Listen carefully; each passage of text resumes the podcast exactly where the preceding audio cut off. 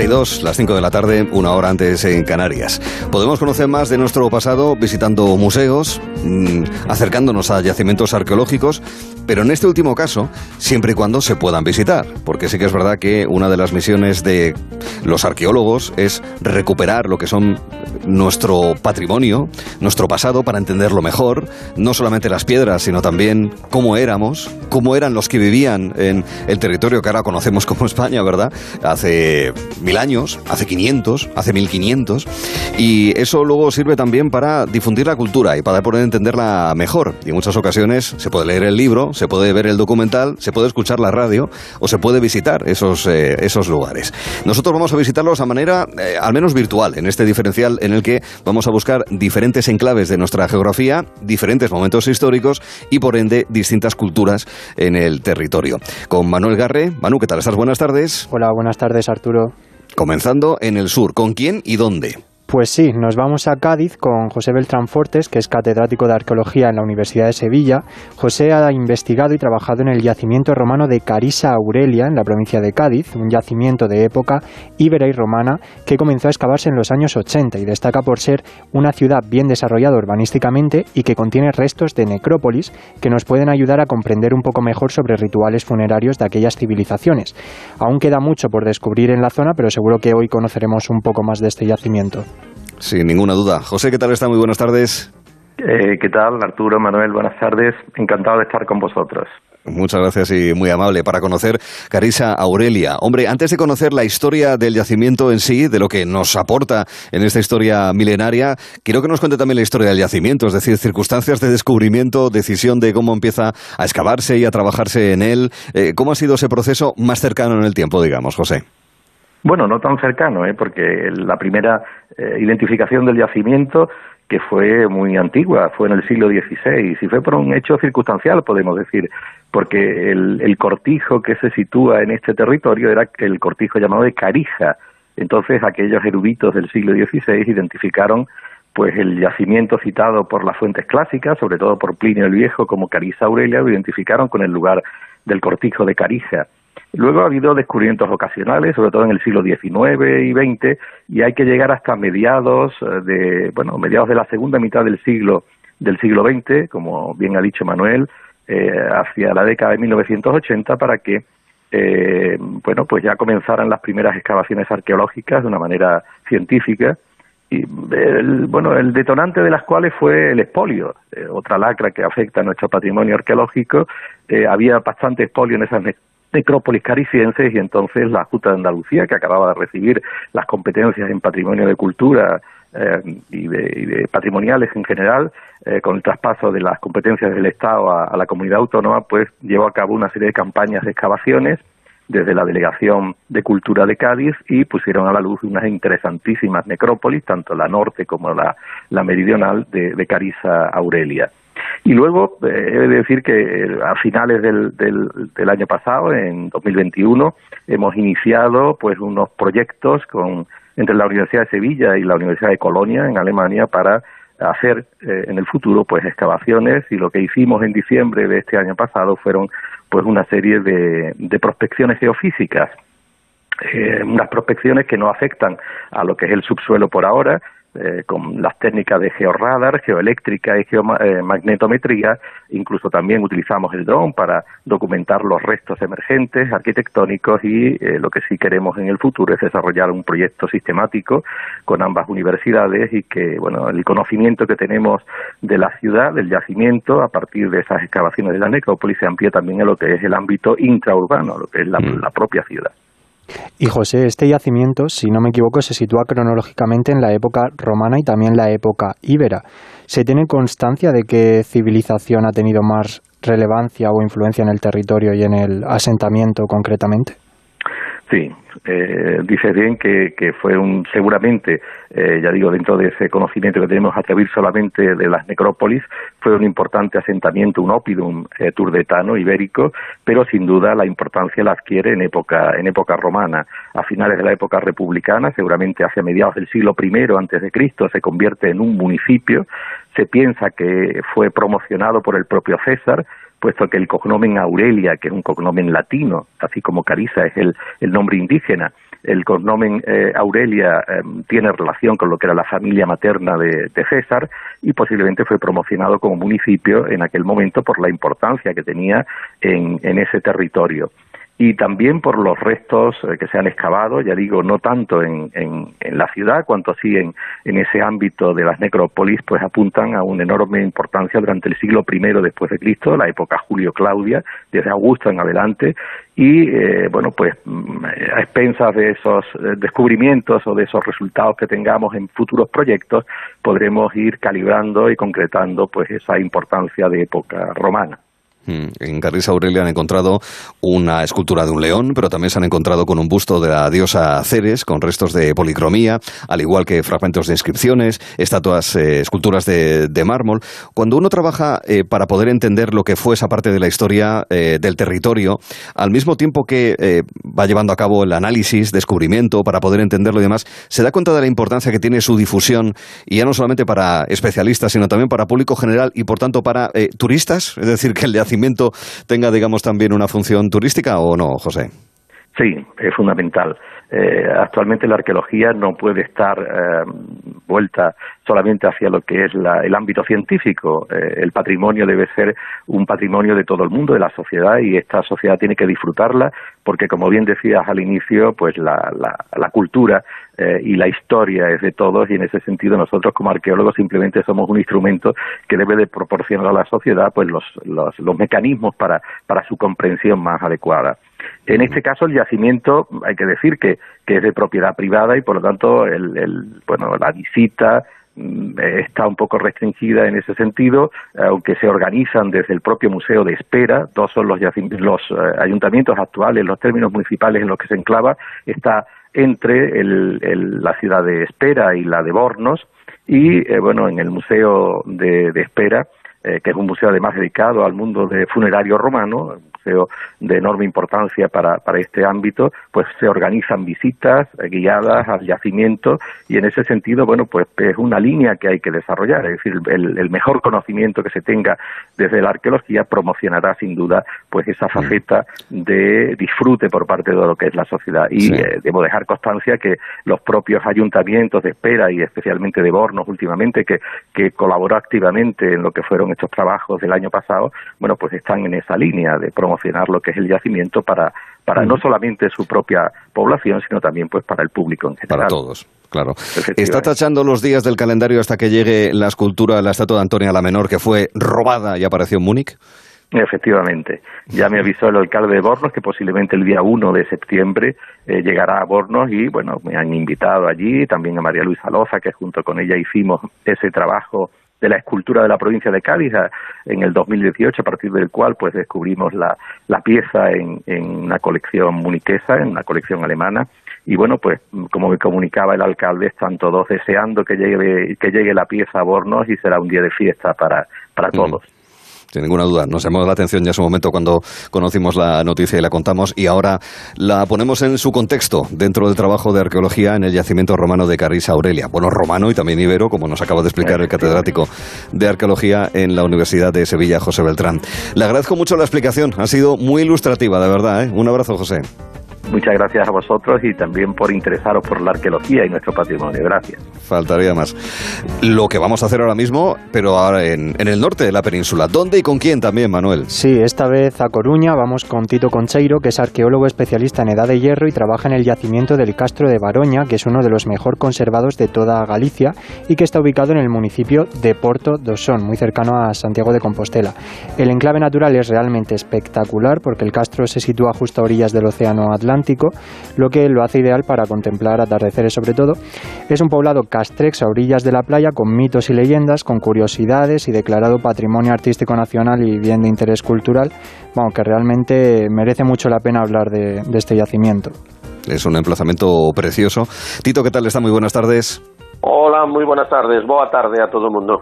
¿Qué tal está? Bienvenido a Gelo en Verano. Claro, hablamos del Castro de Baroña y en el caso de los castros, en la zona del noroeste peninsular, en Galicia, también en Asturias, hay ejemplos extraordinarios, unos hacia el interior, otro como este a pie de, del mar, a pie del océano. Que da la sensación de que forman como una especie de red. Es decir, están como... Eh, hay unos aquí, unos más grandes, otros más pequeños, y da una sensación como de red entre los castros. ¿O no es así, Tito? Bueno, en parte sí es así, porque bueno, el patrón de asentamiento de la Galicia y de Asturias tradicional, ese minifundio lleno de pequeñas aldeas en nebulosa, que inundan todo el territorio, da la impresión de que tiene su origen en la Edad de Hierro, ¿no? Es decir, Galicia es un país plagado, inundado, anegado de pequeños núcleos de población y en la Edad del Hierro posiblemente esos pequeños núcleos de población, esos castros agrarios, esos castros costeros, pequeños, una hectárea, una hectárea y media, fortificados, más, menos, pero que se parece muchísimo al paisaje de la Galicia tradicional ¿no? y de la Galicia actual, ¿no? es decir, un paisaje agrario, un paisaje costero, lleno de pequeñas aldeas, entre comillas autosuficientes, entre comillas con mucha personalidad, porque todas lo tienen hoy y lo tenían en el pasado, ¿no? Sí, posiblemente, es una buena pregunta. Yo creo que gran parte de lo que es el paisaje actual de Galicia hunde sus raíces y se nutre de esa edad del hierro que fue la gran época de la historia de Galicia, ¿no? Y Tito, existen opiniones contrapuestas dentro del mundo de la arqueología gallega, ¿no? En torno a lo que se refiere a la relación del Castro con la cultura celta, ¿verdad? Bueno, sí, la cultura celta es un, un término que es un cajón desastre en el, en el cual coge de todo, desde la música celta, el festival celta de Ortigueira, el, el, cerdo celta en la comida, en la gastronomía actual. Pero bueno, desde el punto de vista arqueológico ya hay que hilar más fino, ¿no? Es decir, el término celta en sí mismo no refleja ninguna realidad arqueológica, pero sí es para diferenciar lo que supone una cultura de la Edad del Hierro, primera y segunda Edad del Hierro, eh, con muchísima personalidad, ajena a todo el mundo mediterráneo, aunque muy conectada con él, evidentemente, y siempre existe el debate si Galicia, si el Finisterre es la periferia del mundo mediterráneo o es la periferia sureña del mundo atlántico, ¿no? Es un lugar no más land, ¿no? Un lugar de frontera, eh, de tal, ¿no? Pero bueno, si es para, mm, para caracterizar una cultura como es la castreña, que es como denominamos en Galicia la cultura de la Edad de Hierro, como es la castreña, con una personalidad brutal, colosal, la cultura asturgalaica de la edad del hierro, sobre todo en la, final de la edad del hierro, es tremenda, ¿no? Una persona tremenda, pues no me parece mal, ¿no? Pero eso sí, también distinguiendo que la, el término celta es una etiqueta comercial, hoy en día prácticamente, que se refiere a muchísimas cosas. El punto de vista arqueológico no tiene mucho sentido, pero si es para caracterizar al pasado nuestro del hierro, pues no me parece mal tampoco. Mm. Un foso defensivo de cuatro metros, eh, oh, muros defensivos también, 20 viviendas circulares, un horno metalúrgico, eso es lo que vemos en, en vida. Pero uno de los misterios que tiene el Castro de Baroña es la muerte, los ritos funerarios. No se han encontrado, si no me equivoco, ¿verdad, Tito? Eh, restos óseos, al menos, eh, vestigios en ese sentido, y ahora mismo es una de las grandes incógnitas del yacimiento. Efectivamente, efectivamente. sabemos cómo vivían más o menos, pero no sabemos cómo morían. es, una cosa, una contradicción ahí. Pero bueno, evidentemente tenían que practicar estrategias de muy comunes a todo el mundo europeo, de funerarias, de rituales, que no conllevan hoy en día, eh, pues, eh, que no sean visibles en el paisaje de hoy en día, ¿no? Eso no es lo más importante. Lo más importante de todo es que Castro de Baroña es uno de los lugares más eh, excepcionales de toda la arqueología del noreste peninsular, su emplazamiento es soberbio. Hay que darse cuenta también, y eso me gustaría que los oyentes lo supieran, que el Castro de Baroña está situado en una zona muy sensible a los cambios climáticos, a subir al nivel del mar, ha perdido más del 60% de su superficie desde cambio de era hasta la actualidad, Hoy en día es apenas una hectárea, lo que tú decías muy bien antes, 20 viviendas, esas defensas sofisticadas. Bueno, el Castro Baño tiene unas defensas, unas murallas que no son superadas con esa torre barbacano, las torres de flanqueo, el corredor de combate, la falsa braga, que no son superadas en Galicia hasta la arquitectura militar de época moderna, ¿no?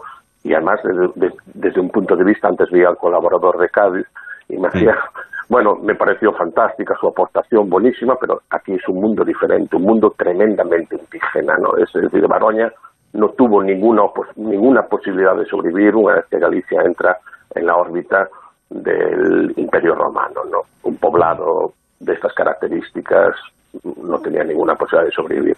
El canto del, del cisne, ¿no? De la gran cultura castreña de Galicia. Mm. Y que perdure, que ese es el objetivo, porque además es eh, un ejemplo eh, pionero en la investigación científica de la cultura castreña y de verdad son sitios mágicos. Está el de Coaña en Asturias o está el de Santa Tecla, por ejemplo, también en Galicia, pero este de, este de Baroña lo tengo en la, carpeta de pendientes, con lo cual en breve habrá que hacer una, visita porque es que es una preciosidad. Mm. No, y además es una visita muy transversal, muy polisémica, como decimos ahora estos palabras tan raros, ¿no? Porque no solo disfrutas de la arqueología, disfrutas del paisaje disfrutas del Finisterre, disfrutas de la boca de la ría de Murusinoya, que es la última ría virgen que queda, el paisaje de la área longa y el soñar que hubo una gente que vivió allí que se fue y que dejó esa herencia para que tú la disfrutes. Y eso es lo que apreciamos y en esta conversación se ha notado no solamente conocimiento, sino sobre todo pasión. Arqueólogo Tito Concheiro, le agradezco mucho que haya estado con nosotros también, Ángel. Un abrazo. Un placer y gracias por preocuparos del Castro de Baroña, que es un icono para todos nosotros. Encantados de, poder un placer. de verdad. Hasta la próxima, gracias. Como también estamos encantados de ubicarnos ahora eh, prácticamente, en fin, kilómetro arriba, kilómetro abajo, entiéndanme, en el centro de la península, porque estamos donde y con quién, querido Manuel. Sí, ahora Segovia, vamos con Pilar San Clemente, que es arqueóloga y codirectora del proyecto de excavación del yacimiento del Cerro de los Almadenes en Segovia. Este yacimiento de origen romano comenzó a excavarse en el año 2000 y desde entonces pues han encontrado diversas piezas de gran interés ocultas en un yacimiento del que aún queda mucho por descubrir. El yacimiento parece mostrar la presencia de una industria metalúrgica que solo parecía estar presente en la zona bética, pero no, también lo está en el centro peninsular. A ver qué nos cuenta Pilar sobre ello. ¿Qué tal está Pilar? Muy buenas tardes. Muy buenas tardes. Pues nada, con mucho interés por conocer este emplazamiento de época visigótica. Nos comentaba Manuel que se halló en 2010. A propósito, como cuando uno encuentra una cosa de esta, dice, aquí puede haber algo. ¿Qué, decisiones se toman para decir, venga, va, merece la pena eh, dedicarle un tiempo, dedicarle esfuerzo, dedicarle fondos para a ver qué encontramos? ¿Cómo fue en el caso de, del Cerro de los Almadenes, Pilar? Bueno, pues en, en, primer lugar nosotros realizamos el equipo de investigación unas procesiones durante el año 2009 que ya pues nos ofrecieron datos de que podíamos encontrar algo y luego la presencia cercana de las bocaminas.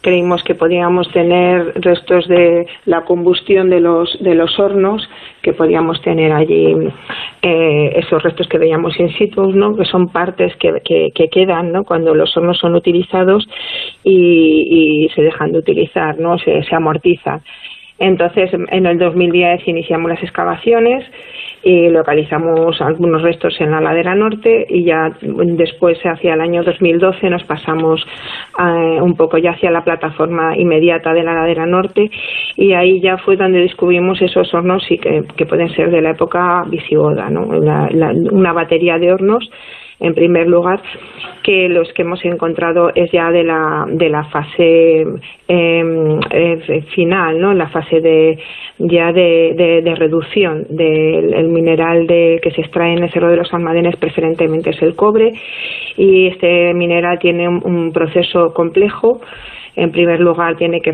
pasar por unas fases de lavado, de machaqueo, lavado, luego ya estamos en la fase de tostación, que es una primera fase en horno, y después la, ya la fase de reducción a la que corresponde la primera batería de hornos localizada en el año 2012-2013. Y Pilar, háblenos de la historia que hay detrás de la conocida como Dama de Almadenes, ¿no? que últimamente se han encontrado por piezas. ¿Cómo fue un poco su descubrimiento? Bueno, pues mm, el sector metalúrgico se encuentra al norte, pero eh, veíamos mm, hay un, una hacia el sur se puede observar que hay unos muros que permanecen colgados en lo que fue la extracción de una cantera. Y entonces eso nos hacía intuir que posiblemente la zona administrativa o de hábitat se encontraba entre la ladera eh, sur y la ladera oeste. Entonces que se iniciaron los trabajos ahí en el año 2016 y se localizó un muro de, gran envergadura, ¿no? de una medida de, de 1,20 de ancho y mm, eh, lo que hicimos fue proseguir ese muro hasta un área que en la que nos aparecían una especie de derrumbes de, de piedras eh, que eran piedras calizas. Mm, hay que pensar que el Cerro de los Almadenes es un domo granítico y, todos esos muros de gran envergadura son de caliza. La caliza que se encuentra a los alrededores pero requiere un esfuerzo transportarla hasta allí para construir esos muros de gran envergadura. Y entonces, claro, al verla allí caer, eh, caída en distintas posiciones, em, deshidratada y tal, mm, me se planteó la idea de si sería un horno, ¿no? Y entonces empezamos a, a levantarlo, ¿no? Pues descubrir un horno de quizás hay muchos yacimientos que aprovechan esos materiales para hacer hornos luego en época moderna, ¿no? hornos de cal. Y, y entonces, pues al, al ir descubriendo, un, pues el día de la excavación de, de julio del año eh, en 2019 pues apareció lo que era como la pierna de una escultura y al final pues salió la escultura que no estaba entera que era una eh, era solamente desde el cuello hasta la base de la escultura a los pies mm. y está en una posición sedente o sea sentada con las piernas en una posición de contrapuesto y presentaba la escultura varias mutilaciones no tuvimos que era una escultura femenina y después de, extraerla, pues nuestra sorpresa fue que se encontraba en lo que era una escalera, una escalera de cinco pedaños. Al año siguiente, que ya volvimos a, a excavar, lo que ya estamos en el año este del COVID, ¿no? De 2020, pues lo que descubrimos fue en la base de la escalera una cabeza que estaba volteada hacia abajo y es una cabeza masculina, ¿no? La excavación fue en septiembre y nada, pues nos trajimos la cabeza pensando que quizás fuera la cabeza de la dama al principio, claro, sucia y tal, no, no se veía muy bien. Y entonces ya pues el museo nos confirmó que estábamos ante dos esculturas distintas. De una teníamos el cuerpo y de la otra la cabeza, pero nos faltaba el cuerpo de una y la cabeza de la otra.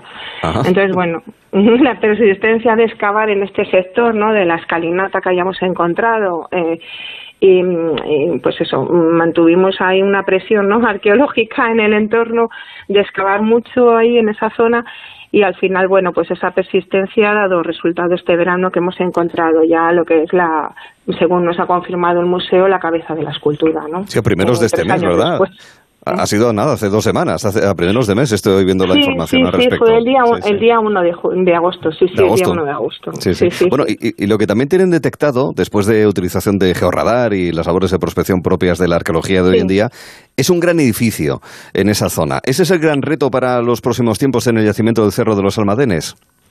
Sí, sí, bueno, igual la gente no sabe mucho lo que es el georradar, ¿no? Eso lo tienen que hacer unos técnicos especializados, en nuestro caso lo hizo el CAE de la Universidad Complutense, y entonces con un aparato ellos lanzan unas señales al suelo, ¿no? Y que le va transmitiendo a su vez unas señales que ellos interpretan en laboratorio y te van trazando una especie de mapas de lo, que pueda haber, ¿no? En este caso ellos lo que buscaban, como hemos comentado, que el, que el cerro es de granito, buscaban los muros de calizas que son los de mayor potencia, ¿no? Y entonces pues, les han salido grandes muros, ¿no? Hay, pero algunos de estos muros tienen la peculiaridad de que tienen mm, varias hiladas también de em, eh, adobes por encima que no dieron la resistividad, o sea, los adobes taparon lo que había debajo y sin embargo nos han salido también muros de entidad de adobe. Este edificio importante, pues relacionándolo ¿no? con otros de zonas mineras, pensamos que puede tratarse de un castellón militar en el que tal vez pues habría un destacamento militar encargado de de la mm. puesta en marcha y el control de las minas en, época romana, sí. Ya, ya. Pues la verdad es que es muy interesante lo que están haciendo porque además del reino visigodo, para estoy hablando de mm, el personal de a pie, o sea, servidor, por ejemplo, del reino visigodo no conocemos demasiado y trabajos como este, la verdad es que pueden ayudar y muchísimo a poder entender ese periodo de la historia de España. Pilar San Clemente es arqueóloga, es codirectora del proyecto de excavación del yacimiento del Cerro de los Almadenes en Segovia. Le agradezco mucho el que nos lo haya explicado, de verdad. Un beso muy fuerte. Muchas gracias a vosotros. Gracias y hasta luego, porque hemos estado en la Roma, cerca de las puertas de Hércules, o sea, en Cádiz, en un castro en Galicia, al borde del Atlántico, y en este punto prácticamente central, central al punto de que vemos la Sierra de Guadarrama, desde aquí prácticamente, en este diferencial con Manuel Garre. Manuel, seguiremos hablando. Hasta luego. Hasta mañana, Arturo. Hasta